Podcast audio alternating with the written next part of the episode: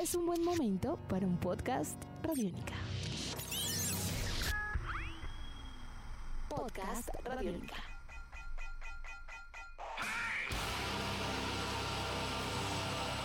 Bienvenidos a esta nueva emisión de Podcast Rock and Roll Radio, un producto de Radiónica desarrollado por el señor Andrés Durán, arroba Andrés Durán Rock, y quien les habla Héctor Mora, arroba Mora Rock and Roll, bajo la producción de Juan Jaramillo, Jairo Rocha y la captura sonora de Jefferson Alabado.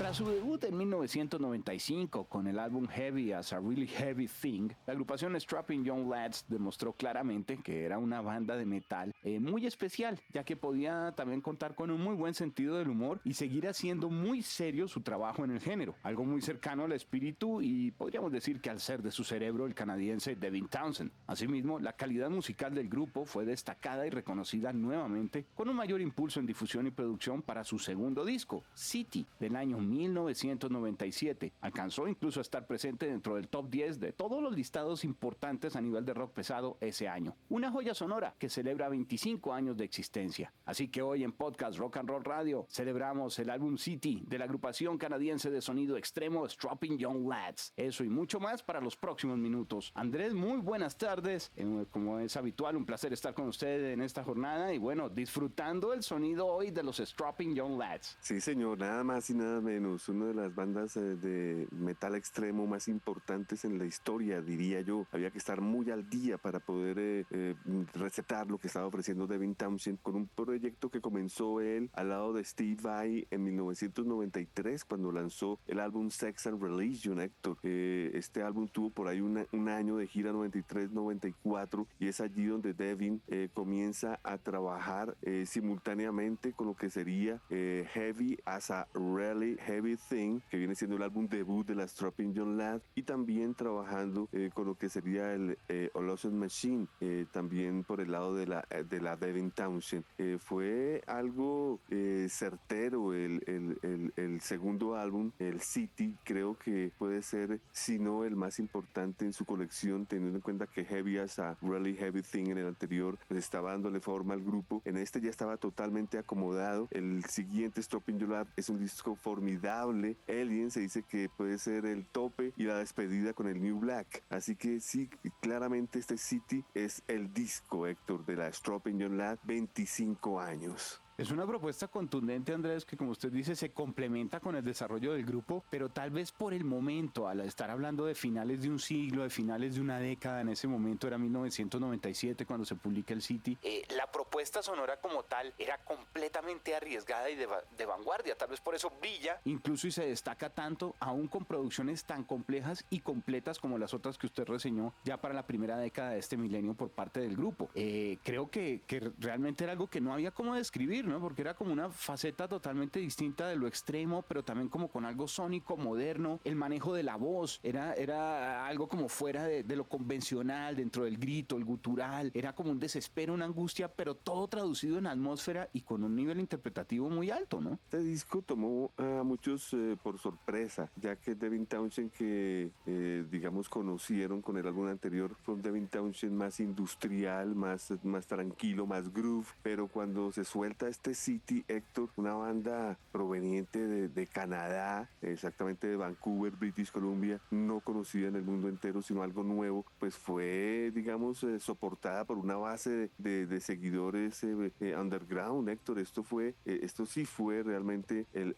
lo que es ser un grupo con sello independiente, como fue la Century Media, para proyectar un álbum como City. Esto, recordemos que salió en febrero de 1997 se grabó en julio de 1996. Este álbum contiene 30 eh, bueno, 40 minutos de música subdividido en nueve canciones, en donde pues eh, los músicos no pueden ser mejores. Devin se encarga de todo, voces, guitarra, producción, ingeniería, composición, etcétera. No tiene ningún problema en llamar al reloj atómico a Jim Hogland, baterista de sesión y baterista bien conocido en sus inicios por haber estado con Dead y posteriormente eh, Devin se da cuenta que él es el, el, hombre que necesita para, para esa rapidez más que extrema en la batería. Jet Simon en la guitarra, que está detrás de él. El hombre, digamos, eh, ya bien conocido por la agrupación también canadiense Simmers Hall, que de una u otra manera hizo trabajos industriales con eh, Frontline Assembly. Eh, eh, yo creo que él estaba destinado a ser parte de la Stropping Young Lad y se entendía muy bien como buen canadiense con Devin. Y Byron Strode en el bajo, ah. que tuvimos el placer de verlo aquí en Colombia con la agrupación Fear Factory, aunque pues él también ha estado en Simmers Hall, en Tenet después de la Stropping Young Lad, también ha trabajado con Three Inches of Blood, con Devin Townsend y en este proyecto pues era el bajista, ¿no? Byron era el bajista de la Stropping Young Lad. Ahora, la banda venía de un fogueo muy especial para cuando lanza este disco, Andrés, y solo para hacernos una idea frente a su propuesta sonora y lo que estaba pasando alrededor, que ya era de nivel reconocido y, también, digamos, era un complemento en donde era muy atractivo el disfrutar de Stropping Young Lad por lo diferente. Eran giras que estaban desarrollando en ese momento también con Entombed, con Obituary, con Crowbar, con Stock Mojo, una cosa totalmente distinta, si se da cuenta. La, la, línea del metal para ese entonces eh, creo que mostraba otro tipo de, de guías y en ese sentido el olfato de Century Media para este trabajo también fue muy especial, como usted reseñaba. Totalmente. Este, este es un grupo que, eh, digamos, surgió de la nueva oleada de esas bandas que usted acaba de, nombrar. Así que eh, eh, fueron muy recelosos los metaleros de vieja guardia con, con Stropping hasta que finalmente le dieron la, la entrada, como si le dieron la, el visto bueno, la venia de, de que sí es de las bandas más extremas en la historia del metal. De hecho, Andrés, yo quisiera aprovechar para preguntarle, ¿usted siente que esta banda, digamos, acaricia ¿Sería el industrial ya a nivel de trash o se queda como en metal extremo sencillamente? Bueno, la pregunta me encanta porque para mí personalmente eh, la agrupación Stropping John Lad es una agrupación que eh, está primero, eh, o sea, ante todo, primero para ellos es el death trash metal, pero con todos los contornos del industrial, las influencias de, de Devin hacia agrupaciones como Fear Factory en sus inicios, agrupaciones como Cop Shot Cup y muchas otras, de Frontline Assembly, en la cual él, trabajó también posteriormente. Esa parte yo creo que es esencial. Entonces yo diría es un death trash eh, de, de, vieja guardia eh, con todo ese ensamble industrial eh, venenoso de mediados de los 90, inicios de los 2000. Eso para mí es el sonido de, de, de, de opiniones. Ahora, ¿dónde deja usted las líricas, no? Porque pues afortunadamente las bandas de metal extremo fueron variando su, su, su repertorio en cuanto a líricas y ellos venían con un, con, como, como usted lo dijo en el inicio de la presentación, ellos vendían con, con mucha furia, con violencia, pero también con humor y emociones, porque eh, hay canciones que deja claro la Stop Lad que también podían eh, inmiscuirle el amor. Claro, y ojo, porque cuando decimos también que, que un poco con, con humor eh, es con ironía, o sea, ellos utilizando la ironía también, no es solo el chiste, sino es un chiste muy pensado, digamos, o una, una referencia muy bien pensada frente a situaciones de una manera que es irónica, que puede llegar a ser jocosa, pero, jocosa, pero que, que es fuerte, ¿no? Totalmente fuerte y, mm, digamos, eh, ¿cómo es que se dice? Irónico. El hombre trabaja mucho la ironía. Es, sí, eh, hay humor eh, negro y es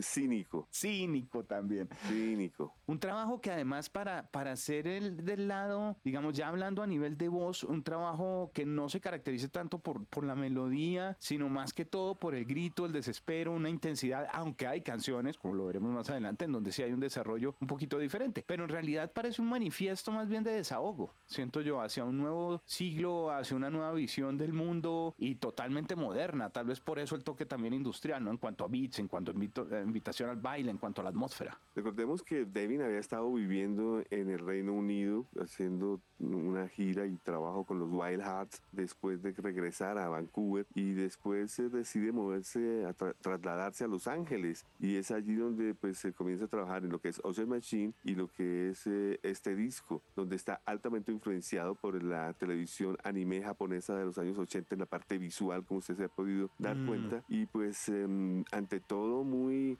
eh, futurista, ¿no? Es, ese agro, es, eh, no sé, em, podríamos decir que avant-garde extremo. Sí, total, en estética, en visión, yo siento que es un, un, un concepto que además se mantuvo a lo largo del tiempo con todo ese prestigio y esa característica, digamos, fundamental frente a él. No es que sea lleno de colores, al contrario, es muy preciso, es muy moderno, muy tiene que ver como con computadoras, pero no se queda en ese cliché porque es la adaptación o la interpretación del hombre frente ese mundo digital. Eh, digamos que tiene muchos elementos importantes que sencillamente nos demuestran. Yo a veces siento que este sería casi que uno de esos otros proyectos del señor Devin Townsend. Lo que pasa es que la colaboración y la participación a nivel ya también de, de los demás integrantes del grupo eh, es, digamos que especial y yo siento que sí le da unas características tal vez aparte, por la nómina que estamos hablando, ¿no? Y por eso mismo no lo ve uno simplemente como un proyecto más de los de Devin.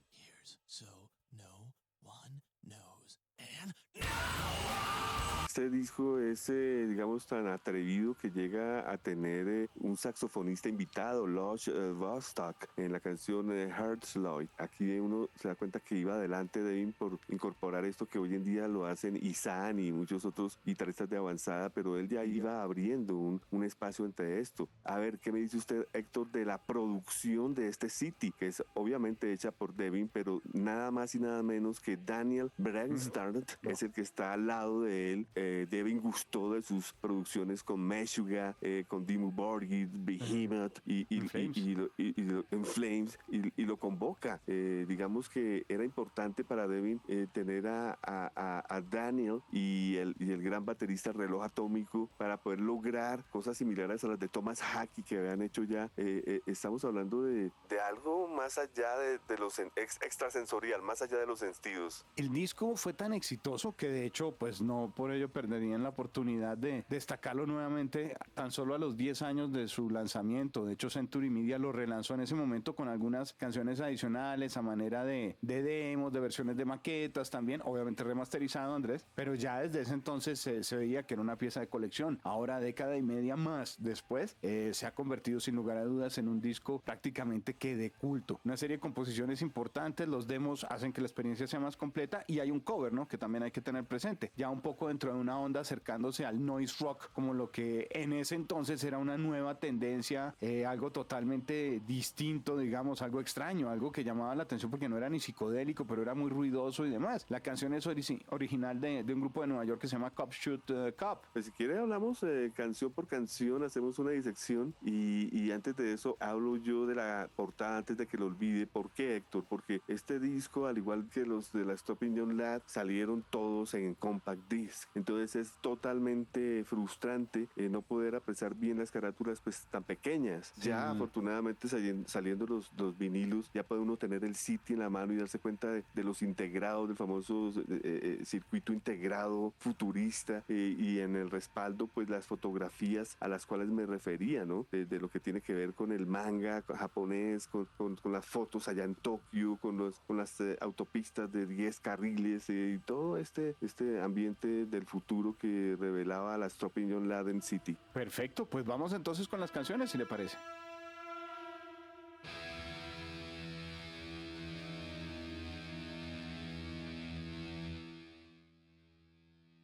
Claro que sí, esto abre con un intro de un minuto 17 que se llama Velvet Kevorkian. Eh, ahí queda claro que el disco son las voces. Héctor, esto no lo hemos dicho y eso es clave, ¿no? Eh, La Stopping John Ladd, al igual que los trabajos de Devin, eh, la voz es el, es el instrumento más importante porque no es una voz, ¿no? Pues sí es un cantante, pero pues pueden ser 40 Devins eh, en, en la consola de grabación para lograr esos coros y esa potencia y eso se nota de una vez en este intro que empata perfecto con la primera canción de verdad que es All Hell The New Flesh de 524. Una canción rápida, excelente voz que deja pues claro de qué se trata todo esto. Baterías sin precedentes, como lo digo, el reloj atómico Jim Hogland. Eh, todo muy bien mezclado, meticulosamente. En el minuto 3.37 los riffs se vuelven más violentos todavía. O sea, eh, eh, es, es, una exageración, esto es una extravaganza. Sí, no, es total. estaba disfrutando también su descripción porque yo sentí muy parecido frente al bloque, porque me parece incluso que el Velvet Kevorkian, ah, pues, si bien parece que fuera un intro como tal, no lo es, casi que es tan sólido y tan contundente de por sí al aparecer de entrada en el disco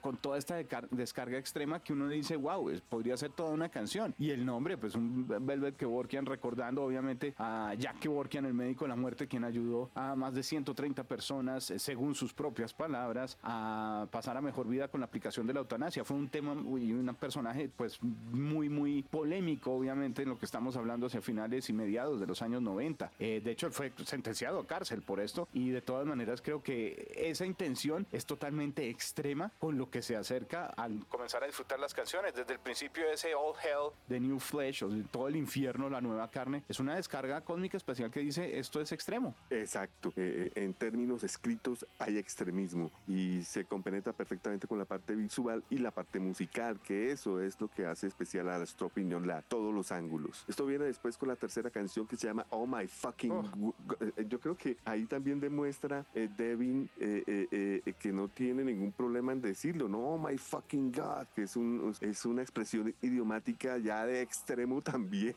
cuando, una, cuando, cuando un americano canadiense dice Oh My Fucking God, es que algo tremendo está pasando, Héctor. Sí, es realmente algo extremo a nivel vocal, es intenso, es una licuadora. Aquí ya uno se da cuenta que no solamente es extremo, sino que lo lleva un poco más allá. No se entiende muy bien cómo una propuesta de estas va a soportar todo un, disco. Uno dice, no, estos músicos se van a reventar en concierto de aquí para allá y apenas es el inicio. Sí, es verdad. Eh, eh, usted está en lo cierto. En la tercera canción uno se pone todavía más pesado y uno dice, bueno, ¿esto para dónde va? Esto, no tiene ninguna pared que lo detenga. Eh, eso es Oh My Fucking God. Estoy de acuerdo. Tres minutos 34 meramente intensos. Y la intensidad sigue, sigue porque no paran, no sé, el, mejor dicho, diésel de alto octanaje, Andrés, viene Detox, una estampida en un riff de guitarra que explota el grito acá, el desenfreno que se siente en angustia y el trabajo de las voces, como usted bien decía, esto es todo voces eh, a la hora de la verdad en cuanto a la, a la visión que está presentando también Devin, porque la voz sigue siendo la protagonista aún en esa forma tan extraña en que nos la plantean para un disco de metal. Bueno, esto, esto que voy a decir pues no es la verdad, pero sí es la verdad, y es que es el sencillo del disco, porque pues eh, hablar de un sencillo en un disco tan extremo pues sería difícil. Pero pues fue la canción donde grabaron video, lo rotaban en los headbangers, eh, la canción siempre fue tocada en concierto, Detox se convirtió como en un himno de 5 minutos 37, para mí es la obra maestra por su velocidad, por las voces, los riffs, la batería, ese breakdown a los 2 minutos 55, Héctor es único, al, al minuto 40 ya acabándose vuelve a subir la velocidad. Yo la verdad nunca pude ver el video, así que quedo pendiente en esa tarea para el futuro. Pero la sensación es,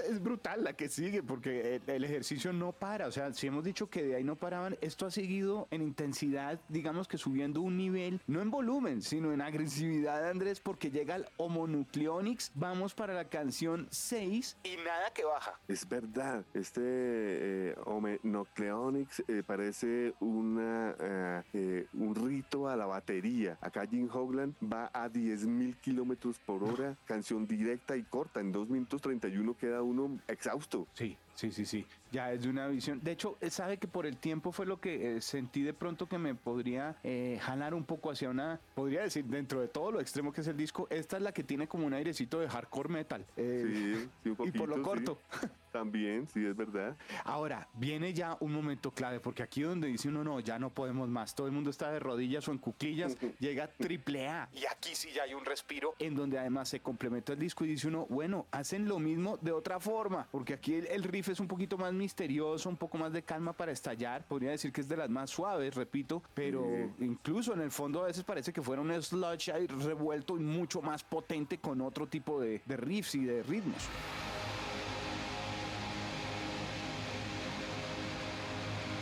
Lo ha dicho, Héctor, esta canción es la más eh, industrial, la más lenta, pero a su vez la más fuerte. Es un mid-tempo que es eh, constante, muy pesado. Entonces aquí es la pesadez eh, inversa, no de rapidez, sino de atmósfera, mm. súper pesada, en donde las voces se tornan increíbles, los sonidos de las máquinas, donde los deja Héctor, es, un, temazo, este Triple A o la AAA. Mucho más denso, me atrevería a decir. Denso. Es de mis favoritas, le confieso, del disco. No, es que es como un intermeso para continuar después con Underneath the Waves, que es de 340, Héctor, que es eh, una canción muy rápida, eh, voces excelentes, la batería a mil, el bajo es descomunal, eh, los riffs, no, este Underneath the Waves para mí, por debajo de las olas, es también de las buenas canciones de este disco. Licuadora, licuadora total que nos prepara y nos lanza a Room 429, Room 429, que es el cover que mencionábamos, esta canción es original de un grupo de Nueva York de, noise rock, Cop Shoot Cop, pero la adaptan de una forma y la, la, la, apropian de una forma en donde no siente uno que es una composición de noise, sino siente uno que es una composición planteada en el universo de Stropping Young Lads. Todd Ashley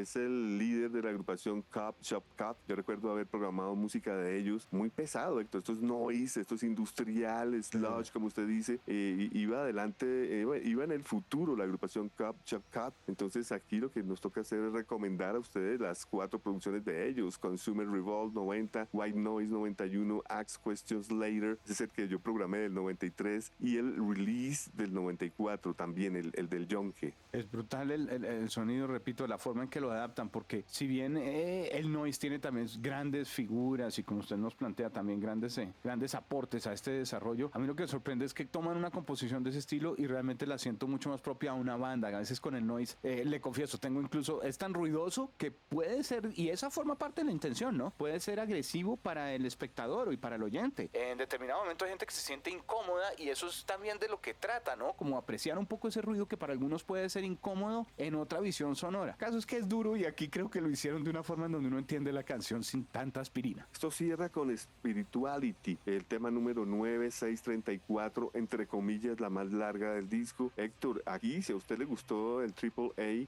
esta también le tiene que gustar, ya que esta canción para mí es todavía más pesada que Triple A en cuanto a densidad, lo que usted decía, densidad. Es mi tempo lento, pesado. Eh, el riff de guitarras, pese de que el, tempo es lento, eh, va arriba. Las voces también son miles de Devin Townsends ahí entrelazados. Es una voz maestra la que, la que cierra este disco. La espiritualidad es compartida, Andrés, porque esta canción también eh, creo que es de, destacar un poco, va muy por la línea de esos temas que, que me sorprendieron también dentro de todo lo que sorprende el disco, porque repetimos, además trasladándolo en el tiempo, esto era totalmente novedoso, ¿no? Una canción de estas estructuras y, y combinando estilos como lo que estamos disfrutando era algo de vanguardia. Entonces hay mucha expectativa, por ejemplo, en este spirituality. De hecho, siento que es un ambiente como espiritual, un poco lento para entrar y ya con un desarrollo explosivo muy consecuente con la otra faceta que tenía el grupo y que los hizo únicos. Tiene usted toda la razón. Eh, que no, hemos hablado del el Cruise Floor Core, que es un coro que se inventó Devin para el ensamble de este disco que consiste en Chris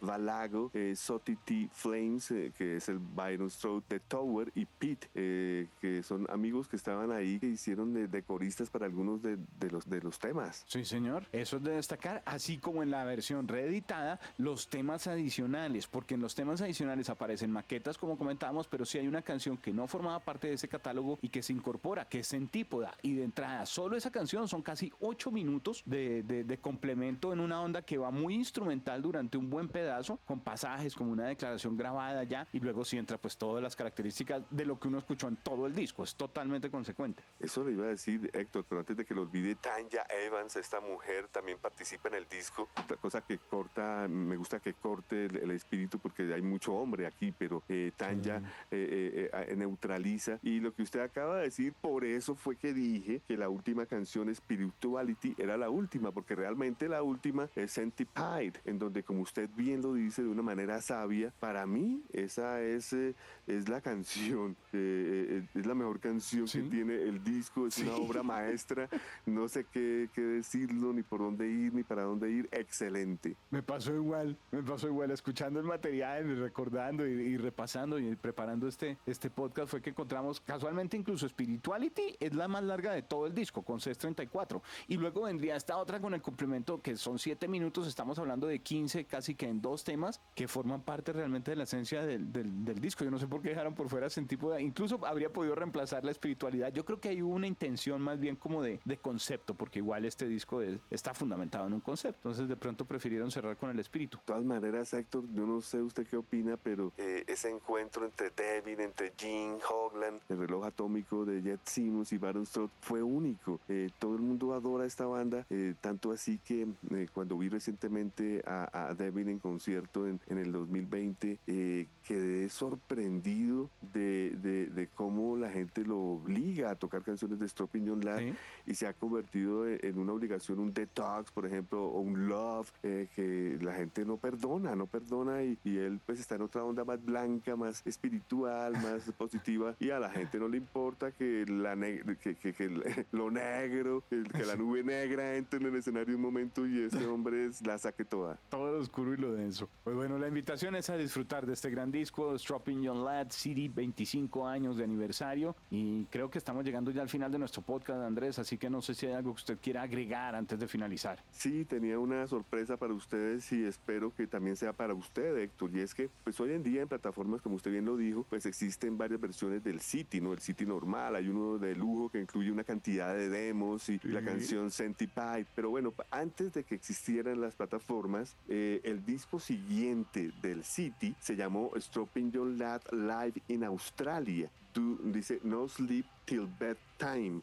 Esto es como una mofa No Spitting Hammersmith del, del de Motorhead. Sí. Bueno, el hecho es que esta es, la, esta es la gira del City que pues incluye lógicamente música de este disco y del anterior, pero pues aquí eran donde venían la- las canciones Centipede y Japan. Japan es la otra canción que está escondida, que la tienen que buscar porque también es otra canción sota. Son 15 minutos 18, una canción lenta, industrial, persistente, por el lado del Triple A, por el lado de Spirituality. Wow, bueno, pues un complemento sonoro que va perfecto para esta producción desarrollada por Radiónica el día de hoy, un podcast rock and roll radio, en donde encontramos un equipo conformado bajo la producción de Juan Jaramillo, Jairo Rocha, la captura sonora de Jefferson Alabado y una guía orientación, un análisis sonoro encabezado por el señor Andrés Durán, arroba Andrés Durán Rock, y quien les habla, Héctor Mora, arroba Mora Rock and Roll. Andrés, gran álbum, voy a escucharlo de nuevo ya mismo. No se pierda la canción Japan, por favor, que sé que le va a gustar mucho. a así que eh, será una celebración con nuestro opinión Lad. Un placer haber estado usted con este, este aniversario 25 del City, de la Stropping John Lad, de el gran Devin Townshend, que como lo digo, sigue vivo, eh, sigue viva la música de Stropping John Lad en sus presentaciones hoy en día.